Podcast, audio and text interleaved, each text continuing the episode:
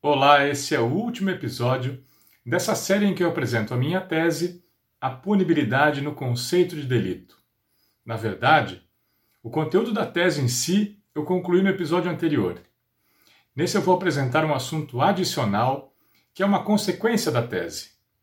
O conteúdo essencial da tese você já sabe. A relevância social do fato estabelece o merecimento de pena e fundamenta a punibilidade, que é a possibilidade jurídica de aplicação da pena. Mas os conceitos de merecimento e necessidade de pena podem compor uma espécie de teoria geral da punibilidade. Essa teoria geral explica os fundamentos do surgimento da punibilidade e também da sua exclusão e extinção. Esse assunto é tratado no capítulo 5 da minha tese e também no capítulo 42 do meu livro Direito Penal, Teoria do Delito, segunda edição. A intervenção penal não é um fim em si mesma.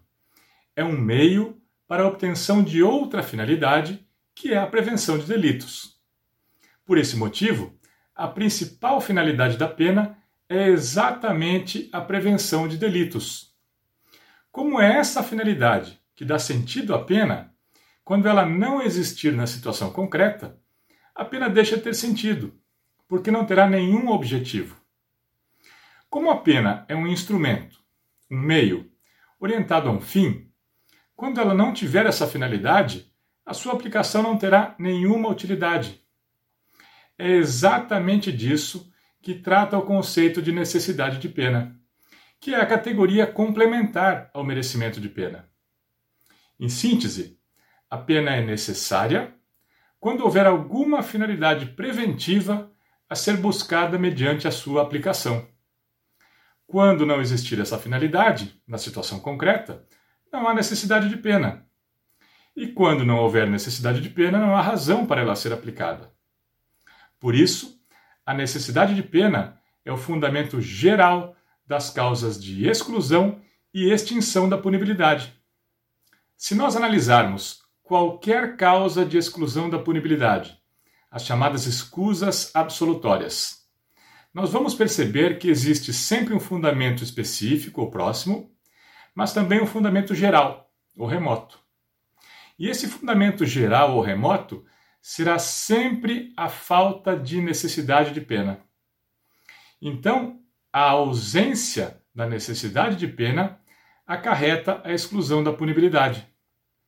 Um exemplo disso é a exclusão de pena no homicídio ou nas lesões corporais praticadas de forma imprudente, quando o fato atingir o próprio agente de uma forma que a pena não seja necessária para alcançar suas finalidades preventivas. Veja, necessária para alcançar suas finalidades preventivas. Nesse caso, a pena não terá nenhuma finalidade, isso pode ser identificado em todos os casos de exclusão da pena, os que a teoria jurídica denomina escusas absolutórias. A mesma coisa pode ser identificada nas causas de extinção da punibilidade. O exemplo mais evidente disso é o caso do arrependimento eficaz.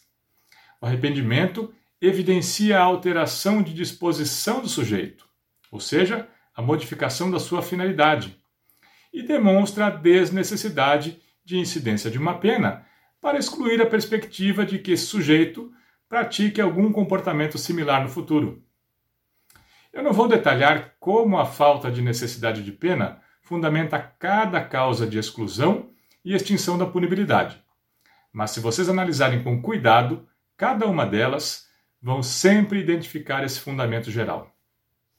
O objetivo desse episódio é só demonstrar como a necessidade de pena complementa o merecimento de pena e confere um aspecto utilitário à punibilidade, pois considera a finalidade preventiva da pena como um fundamento para a intervenção penal. A tese não tem como objeto a elaboração de uma teoria geral dos fundamentos da punibilidade, mas isso decorre dos fundamentos que são apresentados nela.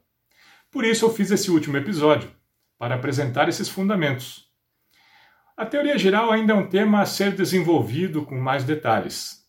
O que a tese propõe é a definição das bases elementares dessa teoria geral. E as categorias básicas para isso são o merecimento e a necessidade de pena. Portanto, assim como acontece muitas vezes em uma tese, algumas perguntas são respondidas, mas novas perguntas são feitas.